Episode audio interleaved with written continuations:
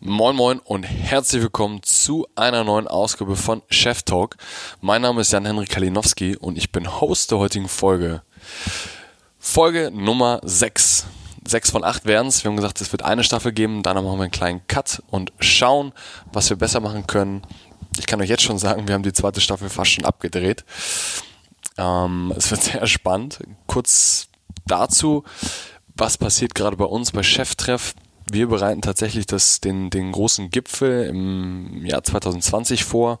Aber bevor das stattfindet, haben wir jetzt zwei coole Events. Das eine ist die Female Edition am 8.10. 80 junge Frauen treffen spannende Gründerinnen und Coaches wie Susanne Deiss oder Victoria Lindner. Es gibt noch genau genommen 14 Tickets. Also geht mal schnell auf eventbrite.de und sucht dort Cheftreff oder auf Facebook. Dort findet ihr das Ganze auch. Ihr seid für 12 Euro dabei mit dem Ticket, inklusive Drinks und ja, wahnsinnig viel Input. Und das andere, was wir diese Woche machen, wir fahren mit dem Team an die Apps, an die European Business School nach Frankfurt und dürfen dort einen Live-Podcast auf dem Event aufnehmen vor knapp 500 Leuten mit dem ehemaligen Pro7 Sat1-Chef Dr. Georg Kofler. Wir freuen uns sehr. Im Anschluss geht's für uns auf die Wiesen. Aber genau, genug davon. Jetzt zum Podcast. Heutige Gesprächspartnerin ist Katharina Wolf. Katharina Wolf, haben wir uns gedacht, ist perfekt für diesen Podcast, da sie A, einen sehr ungewöhnlichen Lebenslauf hat, von der Schlagerin, Schlagersängerin, nicht Schlagerin, Schlagersängerin zur Headhunterin, zu einer der besten Headhunterinnen Deutschlands. Und natürlich die damit verbundene Frage, was ist eigentlich wichtig auf dem aktuellen Arbeitsmarkt? Gibt es den perfekten Lebenslauf? Was kann ich tun, um mich zu positionieren und zu schauen, wie kann ich meine Stärken gut einsetzen? Was sind aus ihrer Sicht wirklich wichtige Stärken? Sie hat sehr, sehr konkrete Handlungstipps gegeben, die ich auch auf jeden Fall umsetzen werde in dem einen oder anderen Punkt. Wenn ihr es noch nicht getan habt, schaut es euch an. Dafür hört aber erstmal rein. Eine sehr gelungene Folge mal wieder mit einer echten Powerfrau hier aus Hamburg. Und ja, viel Spaß. Herzlich willkommen zu einer neuen Episode von Chef Talk. Heute sitzen wir hier in Hamburg am, am Kanal und wir dürfen bei einer Person sitzen, die eigentlich nach Person sucht mit dem roten, Lebensla roten Faden im Lebenslauf, hat es aber selber gar nicht. Wir dürfen mit einer der begehrtesten Headhunterinnen Deutschlands sprechen, Katharina Wolf. Herzlich willkommen. Vielen Dank, dass ich hier sein darf. Katharina, das war alles sehr spontan und sehr cool. Danke, dass wir hier sein dürfen um, zuallererst, ich verbinde mit dem Begriff Headhunter, wenn ich irgendwie irgendwelche Serien gucke, irgendwelche amerikanischen Serien, dann sehe ich da immer, das sind die Headhunter, die dann irgendwelche hohen Führungskräfte rekrutieren und anwerben und für viel Geld vermitteln. Was ist das eigentlich? Was machst du? Ja, das trifft schon ganz gut. Nein, tatsächlich ähm, äh, ist der Begriff Headhunter in Deutschland äh, lange sehr negativ äh, geprägt gewesen. Deswegen sage ich immer, wir sind Personalberater. Mhm. Ähm, ist auch wichtig. Wir sind kein Personalvermittler. Wir mhm. äh, schieben nicht nur Lebensläufe von A nach B, sondern beraten Unternehmen eben beim Aufbau ihrer Organisationen. Angefangen mit tatsächlich Organisationsentwicklung und dann unser Kerngeschäft tatsächlich ist das ähm, Headhunting, sprich wir bringen dann die richtigen Köpfe auf die richtigen Stellen. Das Ganze bei D-Level meiner äh, Ähm, nur im Executive-Bereich äh, und nur im Digitalbereich, heißt Führungskräfte mit äh, Digitalkompetenz. Ähm, und bei unserer Tochterfirma, die Talents, machen wir das Ganze für Spezialistenpositionen, die dann einfach gehaltlich darunter sind. Also bei die Talents fangen wir so bei 60, 70.000 Jahres ähm, äh, Bruttogehalt an, gehen so wahrscheinlich so bis 120, 130 hoch und da übernimmt dann die Level und da haben wir so bis Open End. Sweet Spot ist wahrscheinlich so zwischen 200 und 300 ungefähr, aber von 150 bis 500 haben wir äh, an Gehältern alles dabei. Du hast schon einige Stichpunkte genannt, weshalb dieses Gespräch, glaube ich, auch sehr interessant wird. Du hast gesagt, zum einen Talente, zum anderen digital. Wir wollen ja auch so ein bisschen von dir heute lernen, was bedeutet es, ein Talent zu sein? Wie kann ich ein Talent werden? Wie kann ich von dir gefunden werden? Auf was achtest du eigentlich? Aber man muss ja auch sagen, wir suchen nach Leuten mit sehr spannenden Lebensläufen und ich glaube, die Definition trifft auf dich perfekt zu. Zumindest ungewöhnlich. Sehr ungewöhnlich, glaube ich, um, um vorweg zu sagen. Ich glaube, von der Schlagersängerin zur, zur Headhunterin ist sehr ungewöhnlich. Erzähl uns doch noch ein bisschen, wo du herkommst, wo du aufgewachsen bist. Du bist Hamburgerin.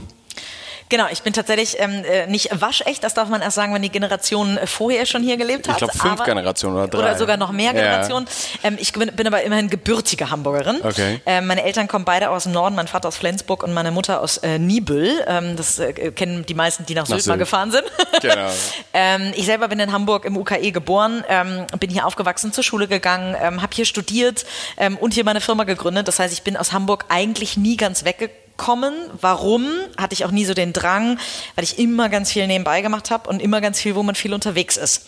Ich habe mit ähm, 14 irgendwann oder mit 12, 13, 14, sowas in der Art, habe ich irgendwann entdeckt, äh, weil ich mit meinem Vater immer viel zusammen gesungen habe, ähm, zu Hause am Klavier, dass ich ähm, irgendwie super heiser werde, ähm, wenn, ich, wenn, ich, wenn ich viel singe. Und mein Vater sprach mit einer befreundeten ähm, Gesangslehrerin, die dann sagte, ja, ist doch ganz klar, die ist im Stimmbruch. Und hat mein Vater gesagt, nee, nee, Moment, hast du falsch verstanden, ich habe eine Tochter, keinen Sohn. Sagt sie, ja, nee, Frauen kommen auch in Stimmbruch. Das merken die meisten noch nicht.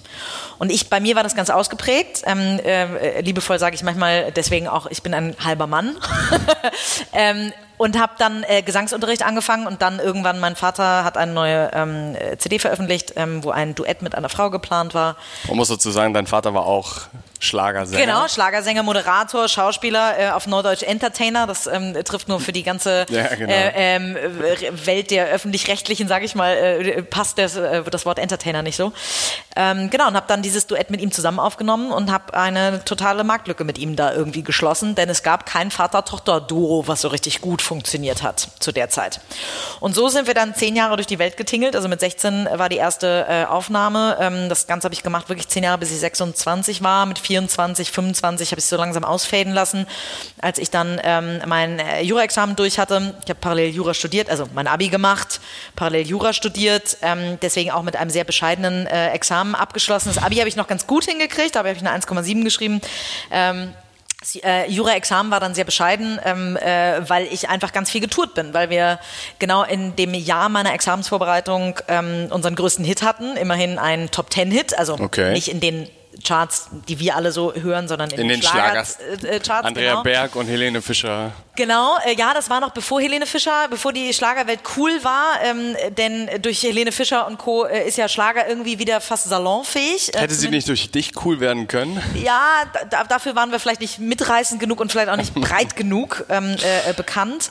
Ähm, aber es reichte für Carmen Nebel und immer wieder Sonntags- und Fernsehgarten und wo wir überall rumgetingelt sind und dann irgendwie Sendertourneen durch Belgien und Österreich und Schweiz und Deutschland sowieso, ähm, wo man dann zu Radiostationen fährt, seinen Song vorstellt etc., wie man das so kennt. Wie man das so kennt, ja. Ge- Also Genau. wie man das von Erzählung her kennt. Ja. Genau, ich habe das äh, durch Zufall nun alles von innen kennenlernen dürfen. Es hat super viel Spaß gemacht. Es war mir aber immer klar, dass das nicht mein Lebensweg werden würde. Aber ich kein besonders geduldiger Mensch bin und diese Branche sehr davon lebt, dass du halt wartest. Du hast eine Probe, ähm, du wartest auf den Auftritt, ähm, du, äh, also du, du hast eine Probe, du wartest darauf, dass du irgendwann in die Maske kommst, du wartest darauf, dass äh, irgendwann der Soundcheck ist, dann wartest du darauf, dass, äh, dass die Sendung beginnt, dann wartest du auf deinen Auftritt, äh, dann wartest du, bis du wieder gehen darfst. Also du wartest wahnsinnig viel. Und ähm, das war irgendwie noch nie so meins. Und deswegen ähm, habe ich mich dann irgendwann schon relativ klar dagegen entschieden, ähm, äh, sowohl gegen Jura, äh, weil das nicht meins war, und auch gegen, gegen das dauerhafte Singen. Ähm, äh, sehr zum Leidwesen meines Vaters, weil, das, äh, weil er das ganz, äh, ganz schön noch? fand. Ähm, nee, der ist leider krankheitsbedingt, kann das nicht mehr. Ähm, aber ähm, er hat, also ich glaube, das letzte Album hat er vor drei Jahren jetzt aufgenommen oder vor, also veröffentlicht vor, vor glaube ich, anderthalb. Ähm, aber äh, der würde bis heute, glaube ich, auf jeder Bühne noch stehen, wenn er, äh, wenn er das noch könnte. Ähm, äh, deswegen große Liebe zu dem Job, ja, für eine bedingte Zeit. Ähm, ich habe zehn Jahre Schlager gemacht, zehn Jahre ähm, Politik danach, das kam dann auch noch parallel Das kommt gleich nochmal, genau. Genau, ähm, ich bin, ähm, also wie gesagt, mit 16 rein, mit 26 ungefähr wieder raus, habe mit 19 angefangen, Jura zu studieren, habe dann eine, ähm, äh, einen Werkstudentenjob in einer Personalberatung angenommen mit äh, 21. Parallel zum Singen und zum Studium. Parallel zum Studium und parallel zum Singen, genau. da fragt man sich, wie du das zeitlich geschafft hast. Ja, ich war noch nie so der, der Typus, der dann gerne zu Hause sitzt. Ich bin leidenschaftlicher Serien- und Filmfan, also Freak, würde ich fast sagen. Ja, Auch sehr aber wenn ich das nicht mache, dann äh, mache ich schon gerne irgendwas äh, Produktives. und ähm, genau, und deswegen ähm, habe ich äh, damals einen Werkstudentenjob gemacht, weil ich auch nicht wusste, ist Jura das, wo ich meine Erfüllung finde. Aber warum hast du es dann studiert? Naja, warum studiert man? Mit 19 hat man irgendwie die Vorstellung, ich muss irgendein Studium machen und muss das abschließen. Ich ähm, habe mir überlegt, BWL oder Jura würde viel Sinn machen, weil es sehr generalistisch war, weil ich noch nicht wusste, in welche Richtung ich gehen wollte. Und damals eher dachte, ich würde in diese ganze Schauspiel-Gesangsecke ähm, gehen das sich aber dann äh, relativ klar herausgestellt hat, dass es nicht mein Weg ist und ich. Ähm, das hat sich aber vor dem Studium Das hat sich vor dem Studium schon. Weil sonst hätte Jura ja für, sonst, für die wäre ich Richtung auf die Schauspielschule gegangen. Genau. Das war die Wahl zwischen Jura und, und Schauspielschule ist nachher die Wahl äh, zu Jura gefallen, glaubt man kaum. Ähm, hat mein Vater äh, großen Anteil äh, dazu und der Intendant vom NDR damals tatsächlich auch, weil der sagte, ach Herr Wolf, Ihre Tochter ist doch eine ganz schlaue, jetzt geht die doch bitte nicht auf die Schauspielschule. Okay. Und mein Vater sagte, vielen Dank, da war ich. ähm, naja, und er aber auch sehr, sagte, ja, ähm, ist ein super Grundstudium, ist bis heute sehr angesehen, macht, glaube ich, viel Sinn. Und äh, nach dem vierten Semester kriegte ich einen totalen Jura-Collar und habe gesagt, oh Gott, nee, das ist alles überhaupt nicht meins. Viel zu theoretisch, viel zu wenig Praxis. Ähm, und deswegen habe ich den Werkstudentenjob gemacht, um da ein bisschen Praxiserfahrung äh, zu kriegen. In einem Feld, was mit Personal, äh, was mit äh, Jura erstmal gar nicht so viel zu tun hat, nämlich Personalberatung, Arbeitsrecht. Alle, die sagen, du hast ja Arbeitsrecht gemacht. Mit Arbeitsrecht hat Personalberatung nur noch sehr wenig zu tun. Ähm, und deswegen habe äh, hab ich dann ähm, den Werkstudentenjob nicht nur angenommen, sondern bin tatsächlich fast anderthalb Jahre geblieben, habe mein Jurastudium erstmal pausiert. Für den Werkstudentenjob? Genau, ja. Also ich bin nach einem, ich habe drei Monate Werkstudentenjob gemacht und bin dann als Research Consultant Fulltime eingestiegen. Okay. Und habe quasi mit 23 ähm, äh, das komplette Handwerk äh, oder mit 22 das komplette Handwerk gelernt von einer ganz, ganz tollen Frau, die mich sehr, sehr ähm, beeinflusst hat, äh, Nicola Sievers, die bis heute auch Personalberaterin und immer noch ein bisschen Mentorin von mir ist. Wir begleiten ähm, unsere Wege gegenseitig ähm, sehr eng. Ähm, und damals auch gerne nach meinem Studium, weil ich mich dann doch wieder auf den Hosenboden gesetzt habe und gesagt habe, ich muss ja dieses äh, Examen dann irgendwann mal schreiben. Aber ähm, wer hat dir das gesagt, du musst, du musst, hast du dir selber gesagt, du musst das fertig machen? Ja. Also du hättest ja auch theoretisch da in dem Berufszeit bleiben können, oder nicht? Ja, aber mir war immer klar, ein abgeschlossenes Studium macht sich schon ganz gut auf dem Mhm. Lebenslauf. Das war eine der wenigen Vernunftsentscheidungen, die ich in meinem Leben äh, äh, getroffen habe.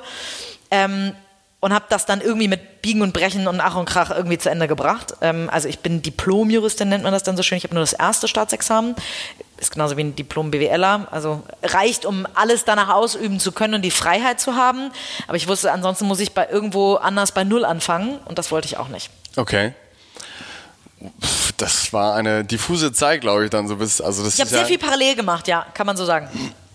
Haben Leute dir damals schon gesagt, fokussier dich auf eine Sache? Also Jein, also fokussier dich auf eine Sache nicht, äh, nicht unbedingt, weil das, weil ich auch nicht jedem jetzt die, diese komplette Story so erzählt habe, sondern ich habe immer gesagt, ich singe ein bisschen nebenbei und ich mache ein bisschen nebenbei so einen Werkstudentenjob bei einer äh, Personalberatung und ansonsten studiere ich. Ähm, und habe ähm, dann eher so die ersten echten Ratschläge habe ich gekriegt, als ich mich dann selbstständig gemacht habe und gesagt habe, ich mache jetzt die Personalberatung eben äh, selber ähm, und mache digital und im Schwerpunkt. Und äh, da sagten mir so viele Leute, ach komm, hier ist Internet und so, also Anfang 2010, ach, das, ob das jetzt nicht nur ein Trend ist. Und 2010, Das, ja, ja, also gab es immerhin schon das iPhone. Ähm, äh, also, äh, ne, ob das jetzt so der Mittelpunkt wird und so, und also willst du nicht lieber lieber Pharma oder Financial Services, na gut, da war jetzt gerade Wirtschafts- oder die Finanzkrise, aber mach doch was Vernünftiges. So.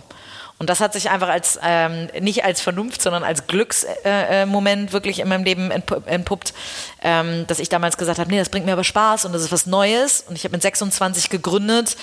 Da kannst du auch nicht gegen die alten Hasen in den bereits etablierten Feldern unbedingt anstinken. Deswegen wollte ich was machen, wo ich meinen eigenen Footprint hinterlassen kann. Und dafür war digital super. Das heißt, wir haben jetzt quasi bis, bis 26 haben wir den ersten Schritt, den ersten großen Einschnitt mit 14, kamst, kamst du zur Musik, super viel gelernt, Bühnenerfahrung, damit umzugehen. Dann ging es weiter, mit 19 das Studium begonnen, mit 26 abgeschlossen, parallel dazu als, als Werkstudentin gearbeitet. Also, ja, genau, genau, stimmt. Was, was, was hast du in der gesamten Zeit, was würdest du sagen, du hast schon zwei Personen genannt, aber das passt vielleicht gerade ganz gut. Waren das die beiden Personen, die du genannt hast, die dich mit am meisten geprägt haben, dein Vater und Nicola Sievers? Die beiden auf jeden Fall. Ähm, ich würde tatsächlich sagen, weil jetzt die politische Komponente ähm, äh, noch dazu kam, äh, ich habe mit, äh, mit 18 durfte ich das erste Mal wählen, ähm, habe mir die ganzen Wahlprogramme angeguckt der verschiedenen Parteien und hatte irgendwie an jedem was auszusetzen. habe ich gesagt, ähm, dann sollte ich vielleicht nicht nur meckern, sondern auch mitmachen. So kam ich zur Politik und ähm, Mit 18 dann. mit, ja, mit 18 hab ich, bin, ich, ähm, äh, bin ich Parteimitglied in der FDP geworden, ähm, die sich nicht so glücklich angestellt haben mir gegenüber. Sie haben mich nämlich überhaupt nicht eingebunden. Ähm, und dann bin ich mit 21 rüber ähm, über einen Freund äh, zur JU, also zur Jungen Union ähm, und zur CDU, wo man mich sofort eingebunden ha ha hat. Ähm, ich bin vom Herzen her wahrscheinlich ein Mischgewächs aus, äh, aus FDP, CDU und in Hamburg muss ich mittlerweile auch sagen Grün, ähm, weil die Grünen einfach ein ganz gutes Personaltableau momentan liefern. Katharina Fegebank, äh, bin großer Fan ähm, von Katharina Fegebank. Ähm, und äh, genau, bin dann, ähm, habe dann äh, fünf, sechs Jahre da, was man alles macht, ähm, JU und Bezirksvorsitz und Pla Plakate kleben und an Infoständen stehen und so weiter, alles mitgemacht und durfte dann mit ähm, 26 in die Bürgerschaft einziehen äh, für mein. Äh, das ist auch sehr jung, oder ja, nicht? Ja, ja. Also Hamburger Bürgerschaft lässt sich so ein bisschen vergleichen wie, wie, wie, wie ein Landtag. Genau, es ist der Hamburger Landtag. Genau. genau nur, dass es ein Teilzeitparlament ist und man eben nebenbei was machen kann. Ja. So, das heißt, meine Gründung nebenbei, das hat alles gut funktioniert. Ähm, äh, viel langsamer natürlich in den Anfangsjahren, als ich in der Bürgerschaft äh, saß, ähm, als es dann irgendwann war, als ich rausgegangen bin. 2015 bin ich rausgegangen, unter anderem, um mich mehr auf meinen Beruf zu fokussieren und um einer der wichtigen Personen in meinem Leben ein bisschen mehr zur Seite zu stehen, mein Papa, weil der krank wurde. Wie kam es denn, wie kam es denn nach dem Studium? Du hast direkt nach dem Studium hast du gegründet, hast du gesagt. Genau, ich habe äh, nach dem Studium ja, naja, also ich habe äh, sechs Wochen habe ich einmal angestellt gearbeitet. Äh, okay. In einer großen Beratung, wo irgendwann der Satz fiel, Frau Wolf, das haben wir immer schon so gemacht, das machen wir auch weiter so. Und dann habe ich gesagt, das ist super, dass Sie das machen, aber bitte ohne mich. Und dann hast du gekündigt. Und habe gekündigt. Und, hast, und war für dich klar, ich Ja. mache jetzt mein Ding. Ja, das war, also weil ich dort sollte ich ein neues Feld aufbauen, ähm, ich äh, hätte meine eigenen Kunden akquirieren müssen und meine eigenen Kandidaten finden müssen. Und dann habe ich gesagt, das mache ich dann lieber selber.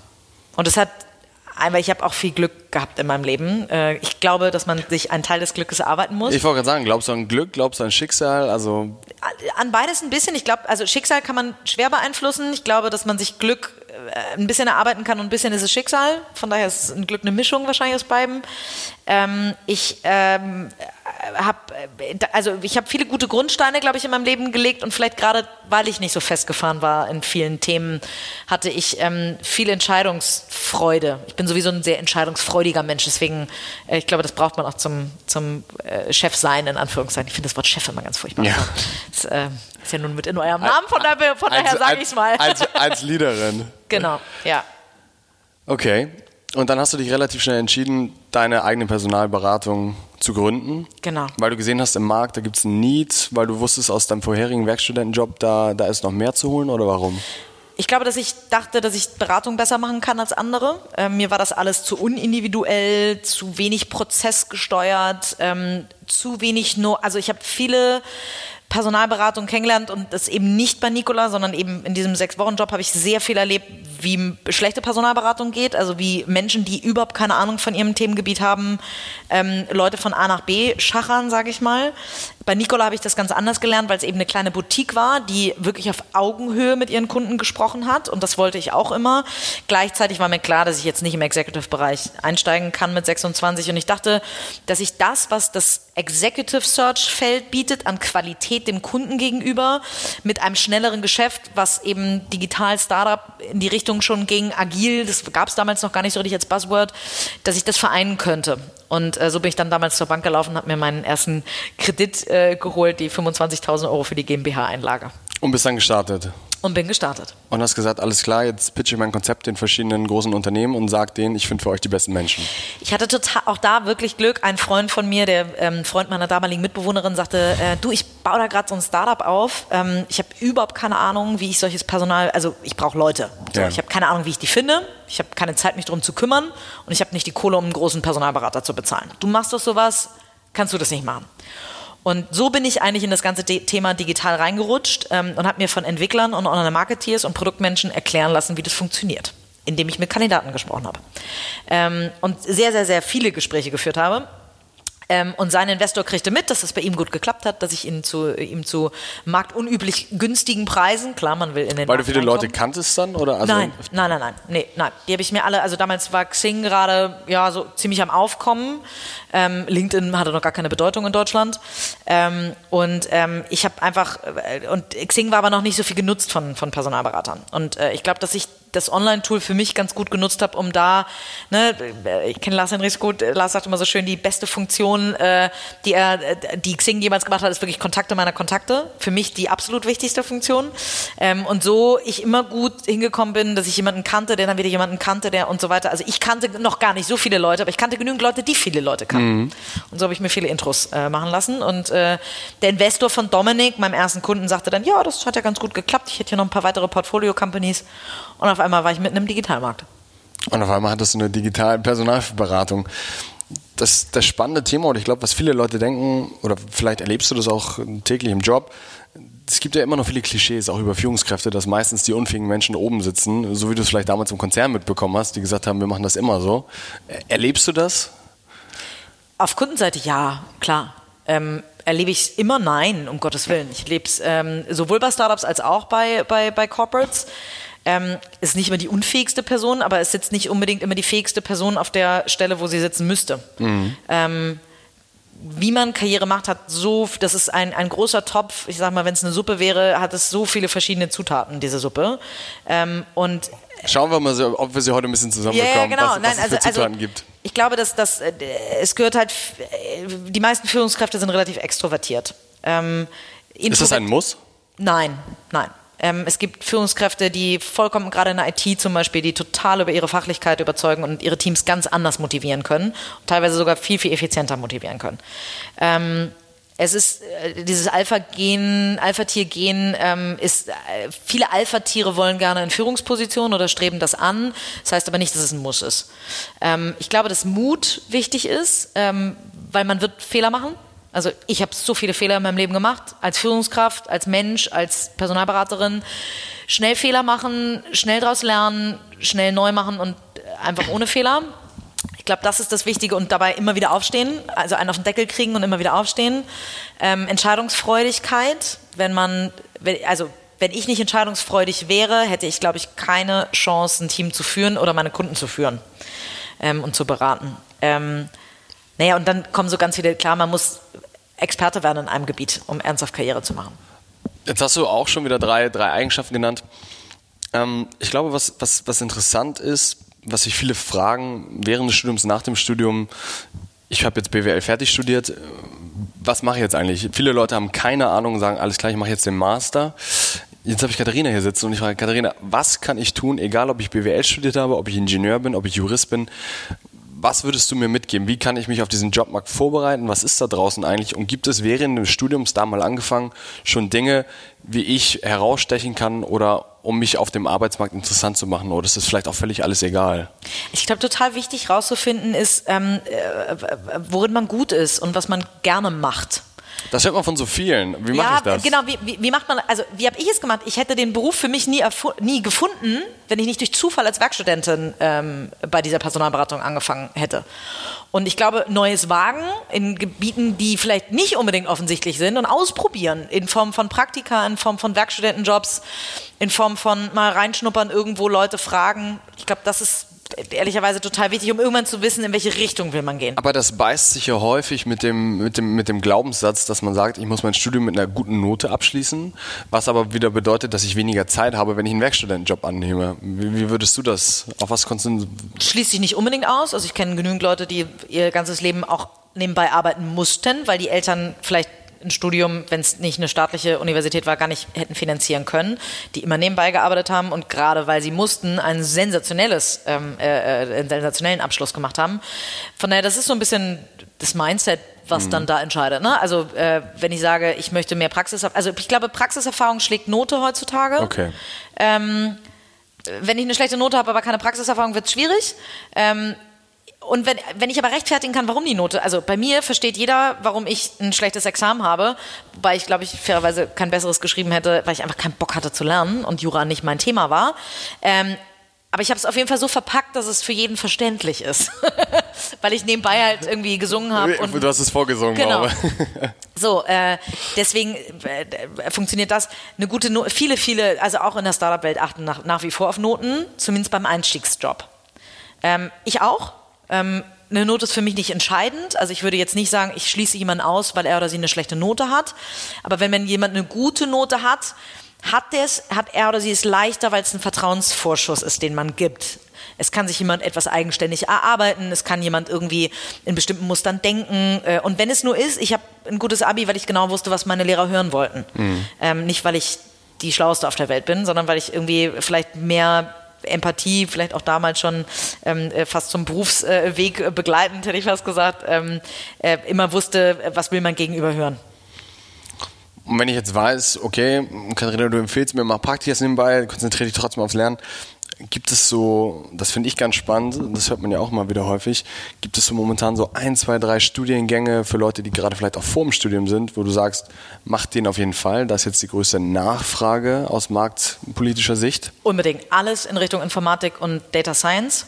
Also ähm, wenn ich heute, glaube ich, nochmal studieren würde, würde ich vielleicht nicht Informatik studieren, ich würde aber auf jeden Fall nebenbei Coden lernen. Also das wäre sowas, wenn ich die Zeit zurückdrehen dürfte, würde ich ähm, mich mit 19 hinsetzen und würde, ähm, anstatt äh, wahrscheinlich zu singen, es hat mir super viel Spaß gemacht, aber sinnvoller wäre gewesen, Coden zu lernen. Weil? Weil es heutzutage eigentlich die viel wichtigere Sprache ist als Englisch. Klingt bescheuert, aber ähm, Informatik ist, das, da gibt es ja auch die Sprachen von PHP, Java, Python und so weiter.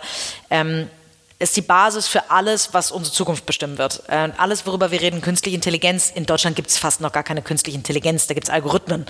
Und diese Algorithmen basieren aber eben auf Informatik. So, und ähm, ich glaube, heutzutage, um Dinge zu verstehen, um komplexe Geschäftsmodelle und auch Sachverhalte begreifen zu können, dafür ist Coden eine extrem gute Grundlage. Das heißt, eigentlich sagst du auch, ich sollte es lernen, um zu verstehen, aber ich selber muss kein guter Coder werden. Das ist ja immer noch mal ein Unterschied. Genau. Also ich, ich verstehe viele ähm, Geschäftsmodelle, weil ich mich dafür interessiere. Und ähm, in der Tat haben wir irgendwann auch als Firma mal äh, einen Kurs gemacht, wo wir zumindest gelernt haben, äh, wo liegt denn der Unterschied zwischen PHP und, und Java und, und, und, Python. Weil wenn uns jemand sagt, ja, PHP ist ja nicht mehr so der heiße Scheiß, dann kann ich sagen, kann ich das nachplappern oder ich kann verstehen, warum. Weil PHP vielleicht nur für E-Commerce funktioniert, nicht mehr so performant ist und so weiter.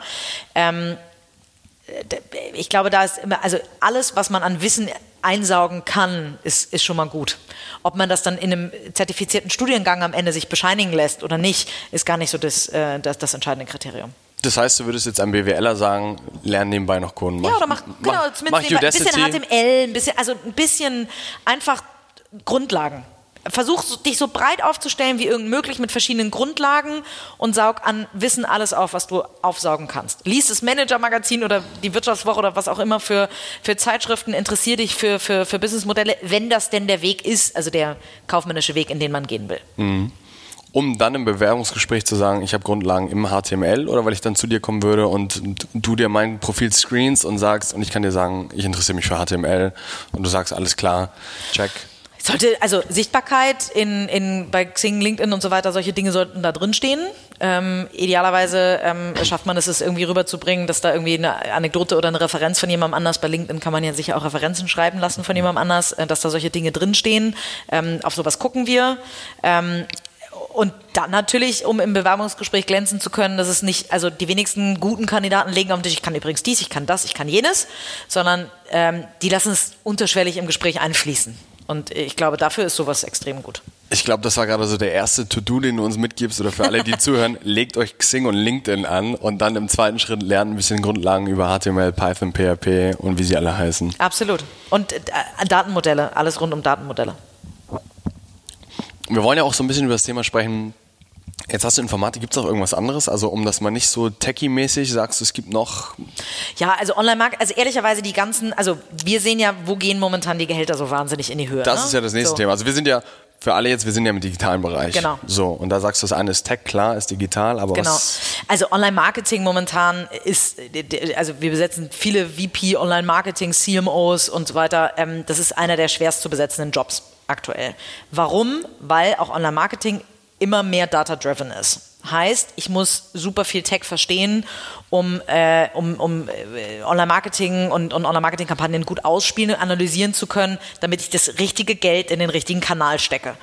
So, ähm, das ist ein, äh, ein Job, der, der, der momentan irrsinnig boomt. HR ist einer der meistgesuchtesten Jobs. Und das hat sich ja auch gewandelt, muss man sagen, oder? Also früher war gewandelt. HR ja nicht so gern gesehen. Früher war ich eher so die HR-Tussi, die kam. Heute ja. sagt jeder, oh, ach, du bist der Business-Value-Treiber unseres Unternehmens. Weil die Unternehmen erkennen, dass das Team dass das Team viel, also am Ende, ich sage immer, ein, also auch bei Gründungen, äh, viele VCs arbeiten mit uns zusammen, damit wir deren Gründerteam screenen, damit wir denen sagen können, funktioniert das oder nicht, weil die alle wissen, eine mittelmäßige Idee wird von einem grandiosen Team immer erfolgreicher umgesetzt werden, als ein mittelmäßiges Team eine grandiose Idee umsetzt. Okay, also wir wissen Tech, Online-Marketing, ich muss ein bisschen data-driven sein. Hast du noch irgendeine so dritte Komponente? HR, wie gesagt. HR, also HR, ja. bei ganz vielen Grown-Ups, die wir besetzen, ist HR, also wir haben gerade jetzt ein CHRO ähm, äh, besetzt bei einem, bei einem MedTech-Unternehmen, ähm, die mit in der Geschäftsführung sitzt, weil die sagen, das ist unser Treiber, ob wir erfolgreich waren oder nicht. Was müssen die mitbringen? Was muss eine moderne, moderne HRler, HRlerin mitbringen? Geschäftsmodellverständnis. Es reicht nicht nur die People, also nicht nur die, die Menschen zu sehen, sondern immer die Menschen in Kombination mit dem Geschäftsmodell. Ähm, eine Führungskultur, also Kultur ist das große Schlagwort, eine Führungskultur zu schaffen, in der Enablement vor Microcontrolling geht, also äh, kein Command and Control, sondern wirklich ähm, viel Freiheiten lassen, Vertrauen geben. Ähm, da Akademien tatsächlich aufzubauen, wie ich Führungskräfte in-house weiterentwickeln kann. Recruiting, klar, rauf und runter, ähm, aber wirklich ähm, zu sehen, wie wähle ich die richtigen Leute aus. Also das heißt nicht äh, einfach nur zu sagen, wir haben, weiß ich nicht, ein äh, Personaldiagnostik-Tool oder so, das ist alles fein, aber was, wer bin ich als Firma und was brauche ich für Leute und sitzt der oder diejenige mir gerade gegenüber dafür? Also viel, auch da viel Analyse. Okay, jetzt, jetzt wissen wir so ein bisschen, wir reden ja die ganze Zeit darüber, wie finde ich die richtigen Menschen und oder Personen und wie kann ich meine Skills irgendwie ausbauen, um, um interessant zu werden. Wie würdest du denn, wenn du dir jetzt eine Person schnitzen müsstest, oder was ist für dich ein Talent? Wie, wie, was gehört dazu? Ich mag sehr proaktive Menschen. Ähm, ich, ich sage immer, ich, äh, lieber stoppe ich jemanden, als dass ich jemanden zum Jagen tragen muss. Ähm, das ist, ich weiß nicht, ob das ein Talent ist, aber es ist auf jeden Fall eine gute Eigenschaft. Mhm. Ähm, ich mag Menschen, die schnell denken und schnell sprechen. Ähm, vielleicht, weil ich selber so gepolt bin. Man soll ja immer keine Minimis suchen und da suche ich schon ein bisschen Minimis. Ich mag Menschen, die sich tief in etwas reinlesen. Ich werde immer schnell fuchsig, wenn jemand an der Oberfläche bleibt und äh, sich, nicht, sich nicht Lust hat reinzuarbeiten. Also diese intrinsische Motivation.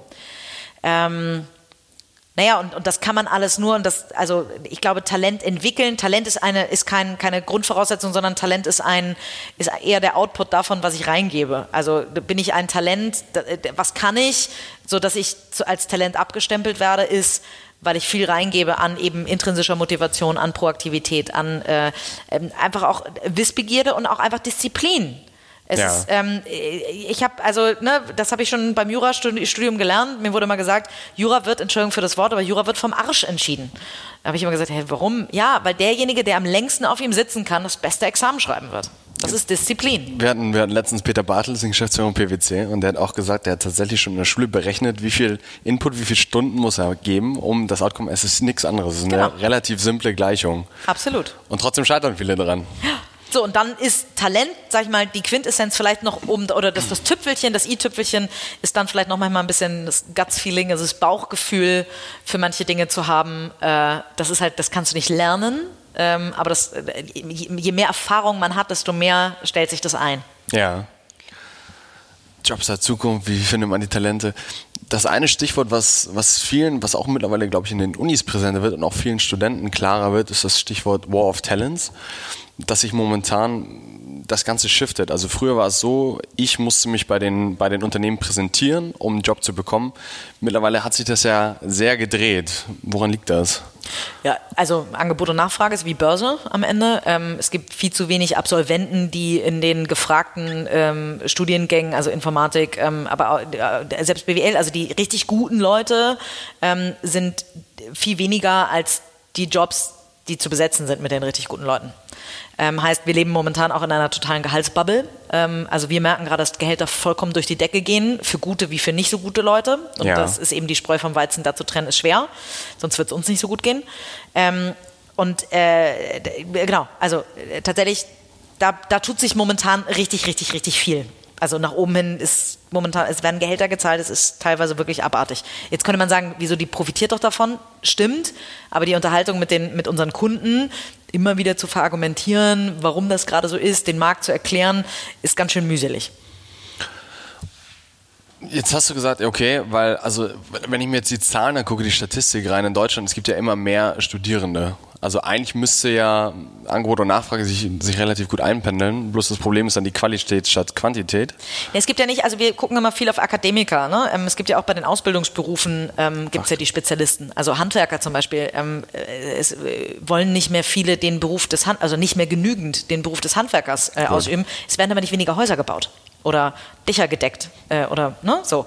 Ähm, das heißt, ähm, da glaube ich, wäre es zu kurz gesprungen, nur auf Akademiker zu gucken. Und bei Akademikern auch, es schließen mehr vielleicht BWLer äh, die Uni ab, ähm, aber vielleicht nicht mehr Informatiker. Dafür werden aber immer mehr Informatiker gesucht. Der War for Talent ist ja also in unserem Digitalbereich riesig. Der ist aber nicht überall da. Der War for Talent im Financial Services Markt, also bei Banken, die gehen momentan alle ein. Ich, also da ist es eher so, dass, dass wir aus der Medienindustrie, aus der alten Medienindustrie und ähm, aus, aus, aus dem äh, Versicherungsbankenumfeld kriegen wir immer wieder Bewegungen, die in den Digitalbereich rein wollen, weil sie merken, das wird langsam knapp. Fintechs, N26 als gutes Beispiel. Da ist die Nachfrage hoch, die suchen viele Leute, aber die Deutsche genau. Bank entlässt reihenweise genau. Menschen. Naja, aber also es gab letztens ähm, äh, in diesem wunderbaren, kann ich nur jedem empfehlen, übrigens das zu lesen, in dem Morning Briefing von Gabor Steingart, ähm, äh, eine schöne Übersicht über Siemens entlässt 6000 Stellen, BASF entlässt 2000 Stellen, die Deutsche Bank entlässt viel. Die entlassen riesig, riesig, riesig viel auf der einen Seite, um auf der anderen Seite wieder ganz viel einzustellen. Ich glaube, Zalando war vor vom Dreivierteljahr auch ein großes Thema, irgendwie halbe Marketingabteilung gekündigt und jetzt stellen sie ganzen eingestellt. Genau. Und das ist ja auch so die ewige Diskussion. Ich glaube, wir jungen Menschen, man hört das Thema Digitalisierung immer, du bist im Digitalen unterwegs, dass man sagt, oh, es gehen viele Jobs verloren, es müssen jetzt alle Coden lernen.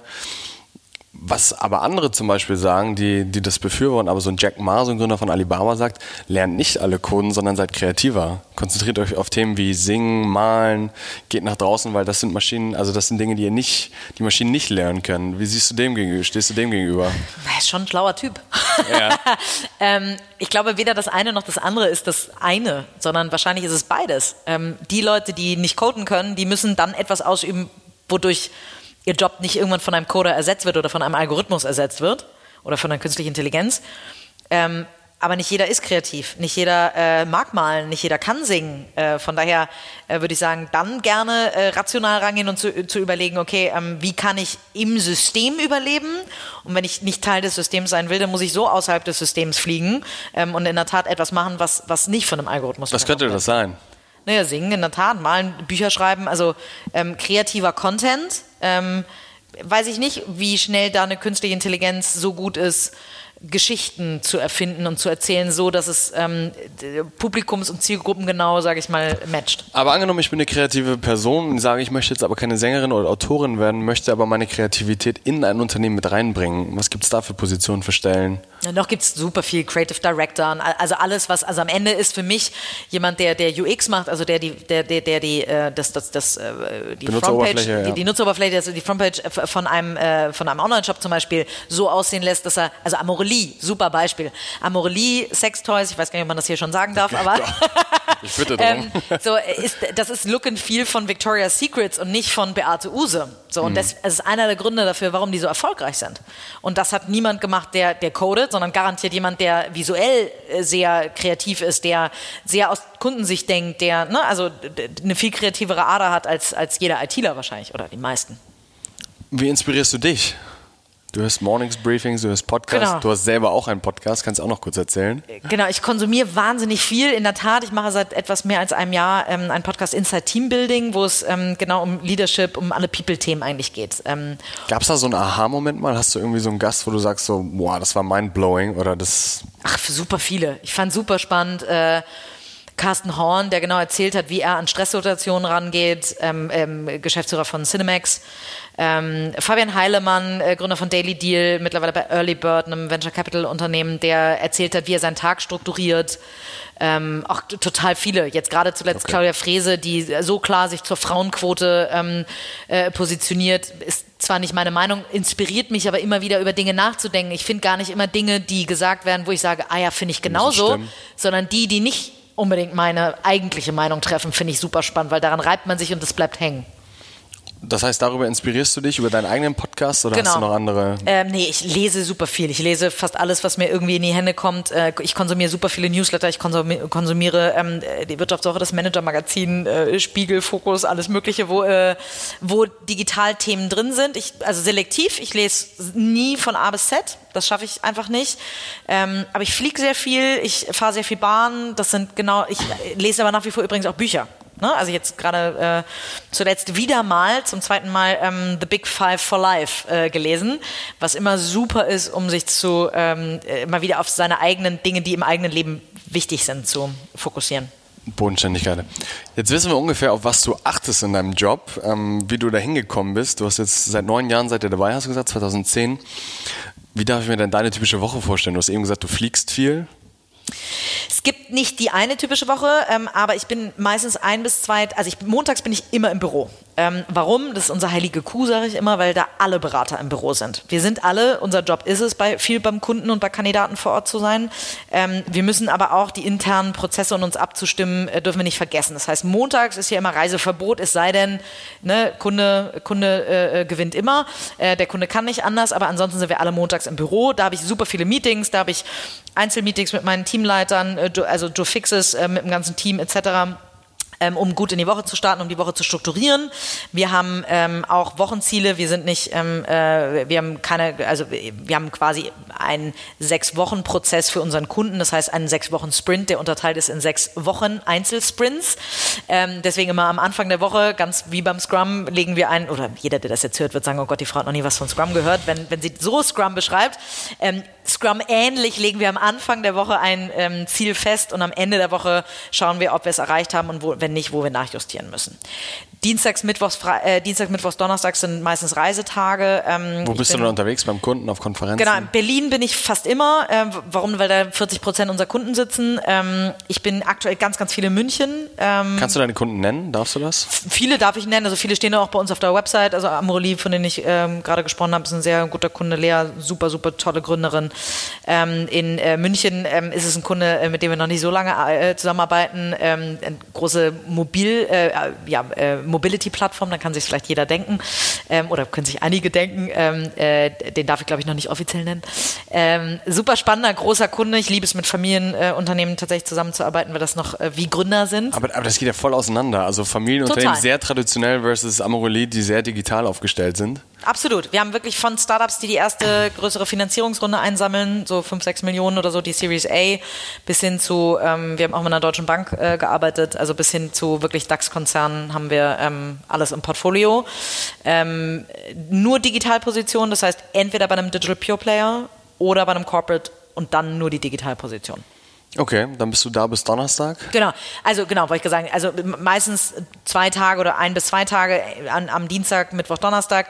Ähm, abends habe ich ganz häufig äh, äh, Gespräche entweder mit Kunden oder ähm, also wo man viel essen geht. Ne? Ich sag mal, ähm, meine, meine Mittag, äh, also ich gehe nicht mehr lunchen. Das, irgendwann, das war für mich auch irgendwann ein Aha-Moment im Podcast, ich weiß gar nicht mehr, wo das herkam.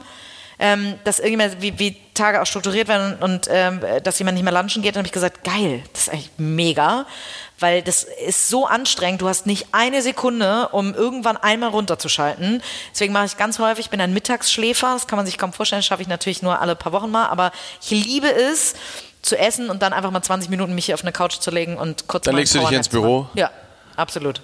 Herrlich. Also äh, darf nicht nur jeder Mitarbeiter, sondern kriegt auch jeder Mitarbeiter bei mir mit Verschrieben. ähm, samt offenstehendem Mund. äh, ähm, aber das, das ist für mich so, ich versuche meine Reset-Punkte irgendwie zwischendurch immer zu setzen. Hast du noch andere tägliche Lifehacks, Routinen? Duschen morgens kalt, frisches Glas Orangensaft. Ich habe jetzt gerade die letzten drei Wochen äh, bin ich sehr raus aus meiner Routine, sonst gehe ich eigentlich zwei bis dreimal die Woche morgens joggen. Ähm, äh, auch nicht ganz rund um die Alster, aber immerhin mal fünf Kilometer. Ähm, ich äh, habe äh, für mich irgendwann entdeckt, mein Handy, also mein Handy liegt noch neben dem Bett, dass es noch die nächste Evolutionsstufe ist, an der Tür liegen zu lassen. Ähm, aber zumindest es nachts wirklich komplett auszumachen. Ähm, ich habe eine Zeit lang, ähm, auch wenn ich nachts aufgewacht bin, bin ich zwischendurch ans Handy gegangen und dann haben Mitarbeiter hier Mails gekriegt und haben sich Sorgen gemacht, warum ich nachts um vier irgendwelche E-Mails schreibe. Ähm, das ist mittlerweile im Flugmodus die ganze Nacht.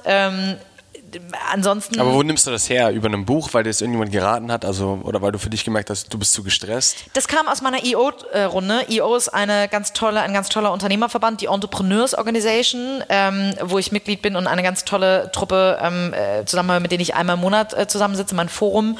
Ähm, und das irgendwann aus der Runde kam, dass das jemand immer mal gehört hat, das ausprobiert hat und es ihm unheimlich gut getan hat. Und dann habe ich gesagt, das probiere ich auch mal und habe auch gemerkt, dass ich tatsächlich besser schlafe.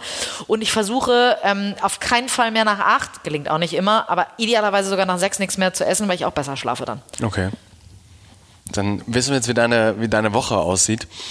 Ein spannendes Thema, wo, was, was nochmal interessant wäre, haben wir auch am Anfang kurz darüber gesprochen, Startup versus Konzern was mache ich nach dem Studium? Gehe ich ins Startup, gehe ich ins Konzern? Was würdest du raten? Wo siehst du große Diskrepanzen?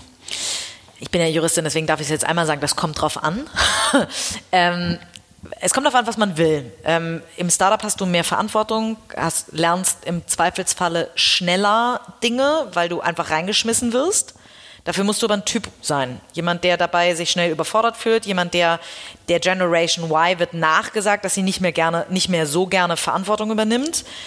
Das ist, das ist schwierig im Startup, weil genau die Führungsmentalität eben nicht Command and Control ist. Also ich sage dir, was du tun sollst und du führst es aus, wie es häufig noch in Konzernen ist, sondern wo du einfach gesagt kriegst, pass auf, wir haben dieses Problem, finde eine Lösung. Mhm. Und dir relativ wenig drumherum gegeben wird. Und ähm, wenn du dafür kein Typ bist, dann kann das schnell dazu führen, dass man entweder in, in, äh, in Burnout läuft, so, also nicht nur da, sondern auch in, es gibt viele Burnouts, die Burn, als Burnout beschrieben werden und in Wirklichkeit Boreout sind, die kommen dann eher im Konzern, glaube ich, vor, dass man, ähm, äh, dass auch im Konzern gibt es den Druck, auch in einem Konzern muss man was schaffen und auch im Konzern hat man Verantwortung, aber etwas anders, man wird langsam an Dinge ra rangeführt und man kann sich leichter natürlich nochmal verstecken als einer von 8000 ähm, kann man sich eher nochmal wegducken, wenn irgendwas nicht so gut funktioniert hat, als in einem Startup, wo du die einzige Person bist, die vielleicht auf der Lösung des Problems arbeitet. Aber wenn ich richtig Bock auf Karriere habe, dann ist vielleicht, also trotzdem, es gibt ja die Was Konzernkarriere. Das ist die nächste Frage. Das muss ich ja für mich rausfinden, wohin ich will. Vielleicht möchte ich der nächste CMO werden. Ist es für mich der bessere Weg, dann über Startup zu gehen, wo du dann sagst, alles klar, der hat zwei, drei Jahre da in einem Startup, was, was gut gewachsen ist, hat er gute Arbeit geleistet. Oder die Person war zwei bis vier Jahre in den normalen Zyklen in einem Konzern und ist darüber aufgestiegen. Ne, Karriere, das ist so wie Erfolg. Jeder definiert unter Karriere genau. was anderes oder unter Erfolg was anderes. Ähm, wenn man wie definierst du das für dich? Erfolg? Ähm, Glück, Erfolg. Genau, also ich habe ähm, Erfolg, also ich wollte immer meinen eigenen Laden machen, weil ich Arbeitsplätze schaffen wollte, weil ich Verantwortung übernehmen wollte. Für mich ist Erfolg, dass ich jeden Tag meinen meinen eigenen Tag, also ich darf meinen Tag bestimmen, wie er abläuft. Also in Wirklichkeit bestimmt natürlich ehrlicherweise mein Kunde, äh, wie mein Tag abläuft. aber, ähm, äh, aber gefühlt äh, habe ich sehr viel Freiheit. Ähm, ich darf mir die Leute aussuchen, mit denen ich zusammenarbeite. Das ist für mich äh, ein, ein solcher Erfolg, dass ich in der Situation bin, dass ich mir die Leute aussuchen darf, dass ich hier ein Team um mich herum habe, die so familiär mit mir zusammenarbeiten, dass ich am Mittagstisch höre, wer mit wem gerade wieder getindert hat oder was weiß ich was. Und auf der anderen Seite irgendwie man trotzdem professionell zusammenarbeiten kann. Das wissen die übrigens auch alles von mir. Also es, ähm, es ist sehr, sehr entspannt im, im, im, Umgang und trotzdem, dass man einfach äh, neben der Freude bei der Arbeit auch ganz viel Freude an Arbeit hat ähm, und zusammenarbeitet arbeiten kann. Ähm, ich definiere als Erfolg, dass wir eine der führenden Personalberatungen im Digitalmarkt da draußen sind. Wir sind letztes Jahr total geehrt worden von der, von der Vivo, dass im Personalberater-Ranking wir nicht nur als Nummer eins im Digitalbereich gerankt waren, sondern die ganze Story um mich aufgezogen war. Ähm, das ist irre, dass wir so eine Sichtbarkeit bekommen haben. Das ist für mich ein Riesenerfolg. Geld im Sinne von Umsatz ist für mich nur die Währung für Erfolg. Ähm, Was macht ihr so für Umsatz, um das mal einzuordnen? Ähm, ungefähr zweieinhalb Millionen. Okay. Dieses Jahr. Mit 20 Leuten, 15 Leuten? Nee, wir sind jetzt, also wir haben jetzt noch mal ein bisschen aufgestockt. Ähm, die, äh, wir haben so, letztes Jahr haben wir un ungefähr zwei Millionen gemacht mit, jetzt muss ich überlegen, elf oder zwölf Leuten. Dieses Jahr, jetzt haben wir noch mal ein paar eingestellt, deswegen äh, gehe ich davon aus, dass dieses Jahr ein bisschen mehr wird. Also wir sind jetzt gerade, sind wir 12, 13 und haben jetzt gerade nochmal drei eingestellt, die jetzt, also die schon geheiert sind, die jetzt kommen in den nächsten Monaten. Ähm, also von daher gehe ich davon aus, dass wir knapp drüber landen werden. Ähm, genau. Und deswegen ist es für mich eine Währung von Erfolg, weil es für Wachstum spricht und so weiter. Ähm, mein Geld liegt fast komplett in meiner Firma und in meiner Wohnung. Also ich habe irgendwann eine Wohnung gekauft, das ist, das ist mein Investment meiner Altersvorsorge. Ähm, Rente, glaube ich, wäre ich, äh, wär ich naiv, wenn ich noch auf meine Rente bauen würde. Ähm, äh, genau, deswegen ist es, ist es eine, eine Währung, ähm, äh, aber Erfolg sind, sind die Kriterien, die, die der Umsatz ermöglicht.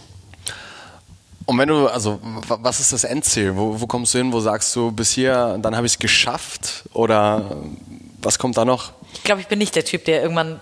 Der fertig ist? Der fertig ist, nee, bin ich nicht. Möchtest du Personalberatung die nächsten 20, 30 Jahre machen noch? Ich kann mir das gut vorstellen, ja. Also ich mache es jetzt seit zehn Jahren, ich habe noch nie etwas so lange gemacht. Ähm, Deswegen, weil du sehr umtriebig bist. Also absolut. Kids sitzt hier woanders, man muss ja auch, man muss ja auch Nein sagen können zu anderen Genau, ich habe zwischendurch viel in Startups investiert, da habe ich super viel gelernt, auch super viel Geld verbrannt. Ähm, ich bin keine gute Startup-Investorin leider. Ähm, ich habe äh, viele Geschäftsfelder, die wir bei, bei D-Level immer noch erweitern, also wo wir viel mehr in die echte Beratung gehen, also Organisationsberatung, Transformationsberatung, ähm, Branding, also Employer Brand, die wir, äh, wo wir unseren Kunden mehr die Angel anstatt den Fisch geben. Das sind immer so neue Sachen. Und ehrlicherweise, ich weiß, wir sind auch Ausbildungsbetrieb. Jeder, jeder ähm, Berufseinsteiger, der bei uns anfängt, von dem habe ich zwei. Wenn ich Glück habe, drei Jahre was, dann will er oder sie was Neues sehen. Das heißt, du hast auch immer, ich habe immer auch ein neues Team alle zwei, drei Jahre. Deswegen fühlt es sich auch immer ein bisschen wie eine andere Firma an. Ähm, nur, dass ich selber bestimmen darf und dass es im gleichen Kontext ist. Wir haben immer neue Kunden. Deswegen ist das Geschäft so schnelllebig, dass es äh, meiner Neugier und meiner Ungeduld ganz gut äh, Herr wird. Ist, es, ist, das, ist das auch so ein, so, ein, so, ein, so, ein, so ein Wandel unserer Generation, dass sie alle zwei, drei Jahre ihren Job wechseln möchten? Naja, also es gibt solche und solche Profile. Ne? Es gibt Menschen, die sich total gerne, also ich glaube, wäre ich irgendwo angestellt, wäre ich auch nicht zehn Jahre irgendwo geblieben, sondern würde wahrscheinlich immer wieder neu lernen wollen, würde immer wieder was neue Umfelder sehen wollen. Ähm, ich finde, zwei, drei Jahre irgendwo zu bleiben und sich dann weiterzuentwickeln auch vollkommen in Ordnung. Schön finde ich es immer groß. Ich warte dann auf den Tag. Ich habe so zwei, drei ähm, ehemalige Mitarbeiter, wo ich irgendwann hoffe, dass die vielleicht nochmal wieder zurückkommen. Ähm, und ich finde es großartig, dass sie dann zwischendurch was anderes gesehen haben. Also sich weiterzuentwickeln, ähm, finde ich, jeder Mitarbeiter, der hier geht, äh, das, da, dem stehe ich nicht nur nicht im Wege, sondern, sondern fördert das im Idealfalle ähm, nach einer gewissen Zeit, ne, klar, ähm, weil was Neues zu sehen denjenigen weiterbringen wird und, und das wiederum eine ganze Industrie weiterbringt. Mhm in diesem ganzen, in diesem ganzen schnell, also dein Leben hört sich so vielfältig und so schnell an. Gab es trotzdem mal so einen richtigen Tiefpunkt, wo du gesagt hast, ich habe voll Zweifel, ich bin hier voll auf dem falschen Ast? Wie, Total. Wie bist du da rausgekommen? Zwei, dreimal sogar. Ähm, das erste Mal, glaube ich, da hatte ich drei, ähm, weiß ich noch, wie heute, drei Mädels hier sitzen, die alle Berufseinsteiger waren, die sich äh, miteinander gegen mich verbündet haben und dachten, keine Ahnung, wirklich keine Ahnung warum, aber dachten irgendwie, dass sie am Ende als, als stärker aus der Nummer rausgehen würden. Am Ende haben sich unsere Wege dann getrennt nach und nach, irgendwie erstmal mit einer, dann mit der zweiten, dann mit der dritten. Ähm, aber die haben mir den Laden hier echt fast zerlegt und haben mir den Spaß geraubt, morgens wieder ähm, an meinen eigenen Arbeitsplatz zu kommen. Ähm, und ähm, tatsächlich habe ich ähm, letztes Jahr von meinem Co-Geschäftsführer ähm, getrennt oder wir haben uns voneinander getrennt, weil das einfach irgendwann manchmal auch nicht mehr passt. Und dann war so eine totale Euphorie bei mir und jetzt erst recht und jetzt kriege ich das auch alleine hin und so. Und dann kam so ein Tiefmoment, wo ich wirklich dachte, boah, äh, das ganz alleine zu machen, das fühlte sich alles an wie been there, done that, irgendwie so, da hatte ich so meinen persönlichen Bore-out-Moment, so wie ich auch Burnout-Momente übrigens habe. Mhm. Ähm, immer wenn ich im Flieger sitze und nicht schlafe, ich schlafe wahnsinnig gut und gerne in allem, was sich bewegt, ähm, meistens bevor der Flieger rollt. Ähm, äh, wenn das nicht funktioniert, sondern ich hibbelig bin, weiß ich, Achtung, Achtung, gerade Riesenwarnzeichen vom Körper. So, und deswegen bin ich vielleicht nicht der Burner-Typ, weil ich das gut reflektiere. Und so hatte ich auch ähm, äh, jetzt Ende letzten Jahres, Anfang diesen Jahres echt so einen Moment, wo ich dachte, pff, ist das alles richtig für mich? Und habe Gespräche geführt mit links und mit rechts. Genau, und wie, wie kommst du da raus? So. Wo holst du dir die Energie weil, wieder? Weil ich mir, ich habe mir zum ersten Mal erlaubt, ähm, überhaupt in Frage zu stellen, ob das das ist, was ich die nächsten 20 Jahre machen möchte. Und allein das hat schon total geholfen, weil es eine gewisse Art von Loslassen ist. Ich habe Verantwortung meinen Mitarbeitern gegenüber und ich hätte, wenn dann, immer irgendwie eine Lösung gefunden, wo die entweder mitkommen oder wo man so, aber ähm, ich habe mir erlaubt, mal zu gucken, sollte ich vielleicht in ein Startup gehen? Sollte ich in einen Konzern gehen? Sollte ich, ähm, sollten wir mergen mit einer anderen Personalberatung oder komplett in eine große reingehen? Und es hat sich alles nicht gut angefühlt. Ich habe es alles, ich habe ein Gespräch für jede Schiene einmal geführt. Mit einer anderen Person. Mit Oder einer mit großen Personalberatung, okay. ob wir da gegebenenfalls mit reingehen, die uns mal ein Kaufangebot gemacht hatten, mit einem Startup, ob ich als COO da reingehe, mit, also ich habe alles Mögliche ähm, einmal ähm, äh, mit allen möglichen Leuten einmal gesprochen, also ohne dass es jetzt riesig am Markt bekannt wird, klar. Ähm, vor allen Dingen auch, weil, man, weil ich mit meinen Mitarbeitern zu dem Zeitpunkt natürlich keine Angst machen wollte. Ähm, aber im Nachhinein kann ich nur sagen, ähm, war das für mich so wichtig und so gut, weil ich, weil ich danach so, ich wusste genau, ich bin genau da, wo ich hingehöre. Wie lange hat der Prozess gedauert? Wie lange warst du in diesem Loch drin? No, so anderthalb Monate. Und dann bin ich zehn, zehn Tage allein auf den Malediven geflogen, wo nur Honeymooner sind übrigens. Ähm, teilweise echt schwierige Idee. Ähm, aber zehn Tage fast kein Wort mit irgendjemandem gesprochen, habe mich nur an den Strand gelegt, nur Bücher gelesen, nur für mich selber irgendwie was spazieren, Pläne gemacht, also solange du um diese kleinen Inseln rumgehen kannst. Ähm, und danach kam ich wieder und wusste, das, das ist es jetzt. Und das, das weiß ich auch und ich habe meinen Plan und genauso soll das aussehen und dann war, dann war gut. Hast du diese Ziele jetzt konkret niedergeschrieben, wo du sagst, Milestones oder so KPIs für dich definiert, persönliche und Unternehmerschritte, die du jetzt strikt befolgen möchtest, folgen ja, wir, Also wir haben eine, ein krasses Hiring danach hingelegt. Wir haben ähm, sieben Leute danach eingestellt, ähm, weil ich gesagt habe, ähm, so sieht der Plan aus. Wir haben die Teamstruktur umgestellt. Ich habe viel, viel stärkere Teamleiter heute als früher. Ähm, die, also ich habe wirklich ein, ein, sensationelles Team und Teamleiter, wo ich wirklich sage, ähm, denen ich so vertraue, dass die selbst meine Kunden, die mir vertrauen, da kann ich sagen, äh, ich kann nicht mehr jeden Kunden selber bedienen, aber ich kann dir schwören, du kriegst jetzt die, die beste Lösung und ehrlicherweise sogar die, die mehr Zeit hat und damit sogar die bessere Lösung ist als ich, als ich selber. Ähm, äh, und habe ähm, ja Wachstumsziele jetzt gar nicht so in Umsatz gemessen, sondern ich habe eher so ein bisschen, ähm, habe ich von einem ganz tollen auch IOLA, ähm, äh, ganz toll so Quartale in Quartale geclustert, ein Hiring-Quartal, ein Onboarding-Quartal, ein Sales-Quartal, ein PR und so weiter, ne, in so verschiedene Sprints quasi reingepackt, ähm, um zu wissen, ähm, wie muss unsere Wachstumsstrategie jetzt aussehen. Nicht mit dem Zielbild, es müssen dann und dann 15 Leute sein, sondern ich möchte die und die Position besetzen, weil das und das dazu führt, wir haben, ich habe einen ganz tollen Executive Assistant, ohne den ich nicht mehr lebensfähig wäre, der aber selber mittlerweile an Grenzen stößt, natürlich, ähm, weil ich ihn schon ganz gut beschäftige und dann das Environment hier drumherum auch noch äh, irgendwie stattfindet, ähm, dass wir da sagen, wir suchen, suchen wir übrigens immer noch, falls jemand Lust hat, ähm, wir suchen jemanden, der Office Management und HR intern bei uns macht. Ähm, wir suchen ähm, äh, nach wie vor alle möglichen Formen von Consultants. Wir bauen diesen Branding-Bereich, diesen Employer-Branding-Bereich auf. Ähm, deswegen äh, habe ich nie gesagt, es muss die eine Zahl sein. Ich bin ein totaler Number Cruncher und stecke mir meistens Ziele, die zu hoch sind sind, lieber. Ich bin okay damit, wenn ich nicht jedes Ziel erfülle, aber ich möchte gerne ambitionierte Ziele haben. Aber ich habe mir nicht gesagt, es müssen 15 oder 20 Leute sein. Langfristig, so in den nächsten zwei, drei Jahren, müssen es irgendwann mal über 20 sein, damit du nicht mehr jeden Krankheitsfall, ja. jeden Austritt, jeden, äh, jeder ist im, äh, das ist mal jemand im Urlaub und so und nicht das immer merkst. Wenn ich das Ganze jetzt zusammenfassen müsste oder du vielleicht auch zusammenfassen würdest, wir haben jetzt so ein bisschen gesehen, wo du herkommst, was du gemacht hast, dass du sehr umtriebig warst, dass du in der Politik warst, dass du dich da engagiert hast, da hattest du Themen für Soziales, Internet und Startups. Und Gleichstellung. Und Gleichstellung, wichtiges Thema heutzutage. Wir machen auch in, in ein paar Wochen machen wir unsere erste Female Edition, wo nur sehr Frauen cool. kommen. Wie würdest du dein, dein ganzes Wissen, was du bisher gesammelt hattest, du hast gesagt, wenn du jetzt mal Retroperspektive studieren müsstest, würdest du in den Tech-Bereich gehen. Was würdest du Retroperspektive nochmal einem Anfang, Mitte 20er mitgeben, mitgeben wollen, wo du sagst, das sind meine Key Takeaways für dich. Achte darauf. Das ist gut für dich. Tu dir was Gutes, mach dir keinen Stress.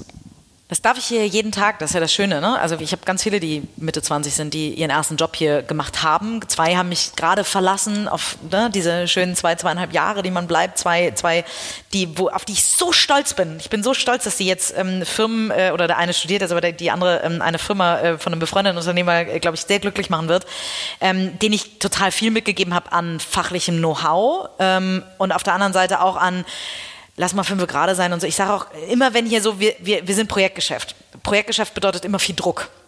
Und wenn jemand, wenn ich immer merke, der Kessel ist kurz vorm Über, ne, so wie beim Teekessel, der dann immer pfeift, äh, dann sage ich auch mal so, und jetzt mal ganz kurz einmal tief durchatmen, weil wir operieren nicht am offenen Herzen, wir retten keine Leben, wir sind am Ende ein Personalberater und unsere Kunden sind uns wichtig. Würdest du das auf die generelle Gesamtheit übertragen, also auf jemanden ja, mit Anfang immer mal 20, wieder, unabhängig von deinen Mitarbeitern? Immer mal wieder runterkommen, immer mal wieder sich sagen, was mache ich hier eigentlich gerade, was ist das Schlimmste, was passieren kann? Kennst du Tim Ferriss Fear Setting? ich habe nur die Vier-Stunden-Woche tatsächlich äh, gelesen, aber ähm, äh, ich habe davon gehört. Okay. Steht noch auf meiner Bucketlist für Kann den nächsten empfehlen. Urlaub. Kann ich empfehlen. Ja. Also du würdest jemandem sagen mit Anfang Mitte 20, Retroperspektive? Gib super viel Gas, lern alles, was du lernen kannst, engagier dich, hau dich voll rein, aber überfordere dich nicht komplett, sondern ab und zu auch mal wieder von all dem, von den, all den Ambitionen, die, die ich äh, jemandem wünsche, auch äh, ab und zu mal wieder Abstand gewinnen und sich mal wieder rausziehen, um, um einmal wieder den Reset-Punkt zu finden. Okay. Katharina, jetzt sind wir bei der Abschlussfrage eigentlich. Und was wir immer hören wollen, von dir, wen, welche drei Personen oder welche Personen würdest du uns für diesen Podcast quasi empfehlen, vorschlagen, die dich besonders inspiriert haben und mit denen wir auf jeden Fall sprechen sollten? Oh, auf jeden Fall Carsten Horn, den habe ich vorhin schon gesagt. Ähm, der hat drei Töchter, die ähm, äh, alle jetzt, ich glaube, zwischen, oh, jetzt, äh, ich hoffe, Carsten verhaut mich nicht, zwischen 16 und 24 sind, glaube ich. Ähm, der super viel, was er denen mitgibt, äh, erzählen kann und die jetzt genau in diesem Stage sind, den ersten Beruf, den, die, die Auswahl des Studiums und so weiter. Den würde ich auf jeden Fall empfehlen. Ähm, ich fände es spannend, jemanden vielleicht mal aus der Politik zu hören, weil junge Menschen für Politik zu begeistern wird immer schwieriger. Ähm, ich bin Nachbarin von Klaus von Donani, äh, den werde ich selber demnächst mal im Podcast haben und den würde ich euch, glaube ich, auch empfehlen. Äh, vielleicht aber aus der aktiven Politik, so eine Katharina Fegebank zum Beispiel. Ähm, vielleicht aus der Startup-Welt. Oh ja, ähm, Verena Paus da, ähm, weil sie ähm, äh, das macht, was ich vorhin gesagt habe. Äh, sie bringt jungen, äh, jungen Mädchen und jungen Kindern mit ihrer Haber Digitalwerkstatt und ähm, äh, bringt sie das Coden bei, sehr früh. Ja. Und ähm, hat äh, zusätzlich noch ganz viele tolle ähm, Programme, äh, Startup-Teens und so weiter, wo man Startup bauen quasi schon im Teenageralter lernt und so. Also genau das wie führe ich äh, ähm, junge Menschen an etwas heran, was in Zukunft wichtig sein könnte. Dann dieser ganze Podcast fühlt sich so an, du bist eigentlich eine Mutmacherin fürs Digitale, habt keine Angst vor dem Digitalen, also für uns waren da große Chancen, wenn wir uns ein bisschen positionieren und ein bisschen aufstellen, viel engagieren. Katharina, vielen, vielen Dank für das Gespräch. Ich glaube, wir gern. konnten sehr viel lernen, sehr viel mitnehmen und wissen, was wir zu tun haben. Xing und LinkedIn nochmal an dieser Stelle, damit wir bei dir gefunden werden.